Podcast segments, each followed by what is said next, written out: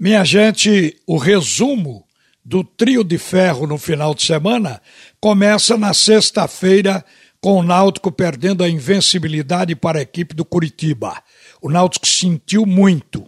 Essa invencibilidade era uma paixão alvirrubra, mas o campeonato prossegue e as chances do Náutico continuam as mesmas. Um time que busca este ano a subida para a primeira divisão.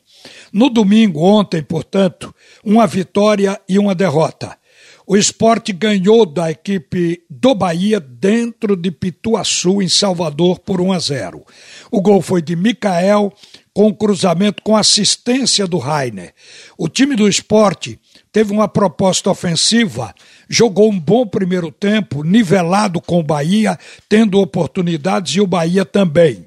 No segundo tempo, o Bahia foi mais ofensivo, mais incisivo e buscou mais o gol, tendo oportunidades, mas esbarrou numa defesa cujo compartimento pode-se dizer o melhor do time do esporte.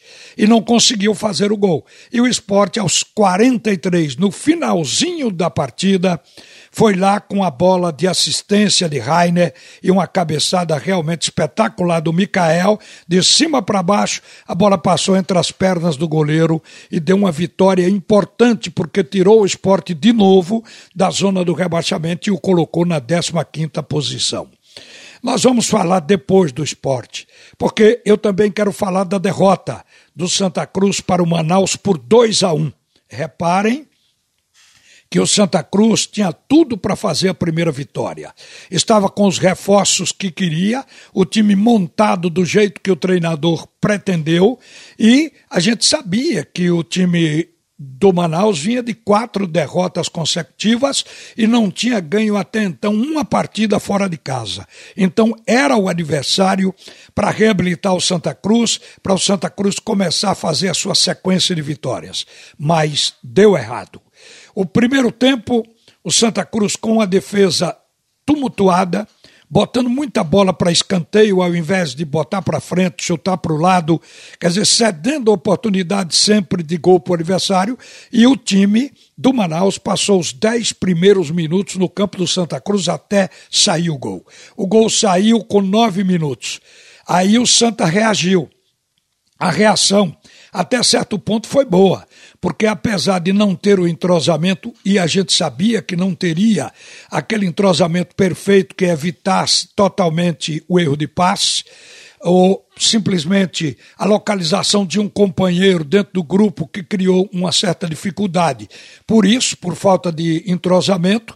Então, apesar de tudo isso, o Santa Cruz fez uma pressão, o adversário recuou para garantir seu 1 a 0 do primeiro tempo, dando espaço, e o Santa foi para cima e criou. Só o atacante Bruno Moraes teve três chances de cara com o goleiro e não estava realmente com tempo de bola, não estava com reflexos e automaticamente não aproveitou. O Santa Cruz, ao todo, no primeiro tempo, teve dez chutes a gol contra quatro da equipe do Manaus. No segundo tempo, o técnico do Santa fez uma alteração. O Roberto Fernandes colocou o Pipico tirando o único volante que era o Vitinho. Mas ele precisava ganhar o jogo e foi para o 4-2-4. Só que o Santa Cruz não teve a mesma produção para municiar o ataque do primeiro tempo. Quer dizer, o time até caiu um pouco e o jogo ficou igual. Aí, de repente, saiu o gol depois de uma cobrança de escanteio, novo erro da defesa, que é um compartimento preocupante, porque, no meu entendimento, na hora que precisou, a defesa jogou mal. Então a gente vê que ali a situação muda. Aí o Roberto Fernando coloca três jogadores em campo.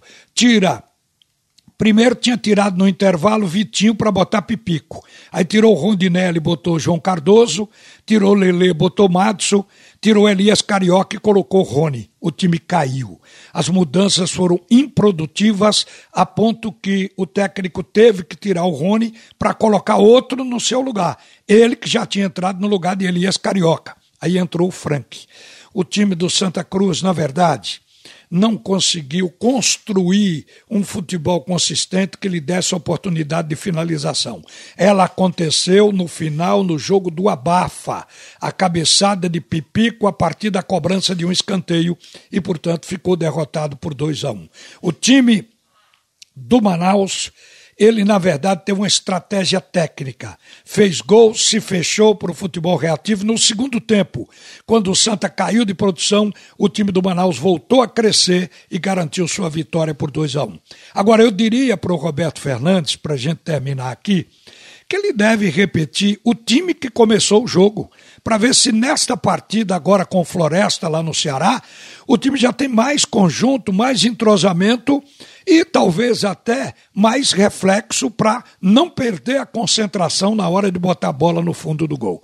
E o resto é esperar, porque o Santa Cruz tem três rodadas ainda para começar a pontuar, porque ele precisa de seis vitórias para escapar do rebaixamento. Uma boa tarde, minha gente. A seguir, o primeiro tempo do assunto é com Roberto Queiroz.